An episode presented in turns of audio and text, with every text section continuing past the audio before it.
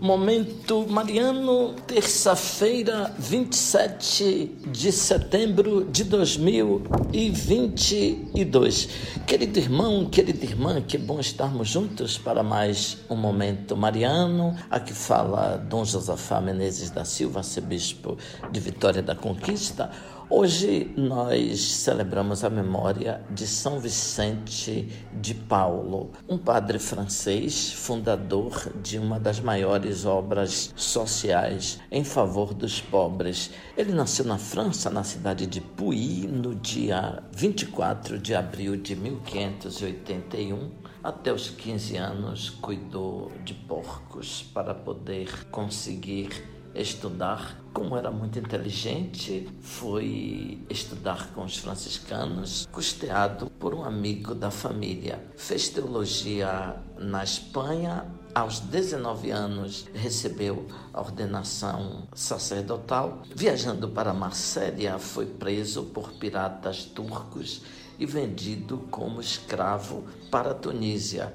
Quatro vezes mudou de dono nos dois anos de cativeiro. Regressando para a França, foi para Paris, vivendo retirado e em silêncio. Em 1661, fez os exercícios espirituais de Santo Inácio e, a partir dali, decidiu dar um salto na sua vida. Compreendeu que a vontade de Deus para a sua vida era a dedicação aos pobres. Mas ele distinguia justamente dois tipos de pobreza, uma espiritual e outra material. Pensando nos pobres espirituais, fundou a congregação missionária. Pensando nos pobres materiais, as Irmãs da Caridade. Ele dizia: o Evangelho é pão da vida, são palavras de vida eterna. As duas dimensões estão unidas. Quem escuta a palavra tem vida e pode dedicar-se aos pobres. Ele morreu em Paris, 1660, e foi canonizado em 1737. Inspirado nele, Frederico Antônio Ozaman criou, no final do século XIX, as conferências de São Vicente de Paulo, os vicentinos que estão aqui presentes em Vitória da Conquista, no bairro Patagônia. Quando estava numa situação muito complicada, ele se perguntava: o que Jesus faria se estivesse aqui diante desse caso, desse problema, dessa situação? Tendo escutado interiormente a resposta, agia rapidamente.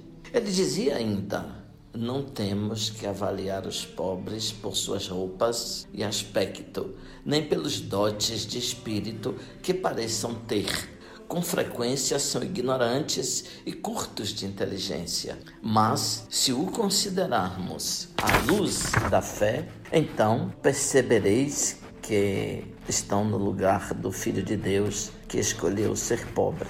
Deus ama os pobres e aqueles que são seus amigos, assim dizia São Vicente de Paulo. Ó Deus, que para socorro dos pobres e formação do clero, enriquecestes o presbítero São Vicente de Paulo com virtudes apostólicas, fazei-nos animados pelo mesmo Espírito amar o que ele amou e praticar o que ele ensinou. Por Cristo nosso Senhor. Amém. Abençoe-vos, Deus Todo-Poderoso, Pai, Filho, Espírito Santo. Amém. Ouvinte, louvado seja nosso Senhor Jesus Cristo, para sempre seja louvado.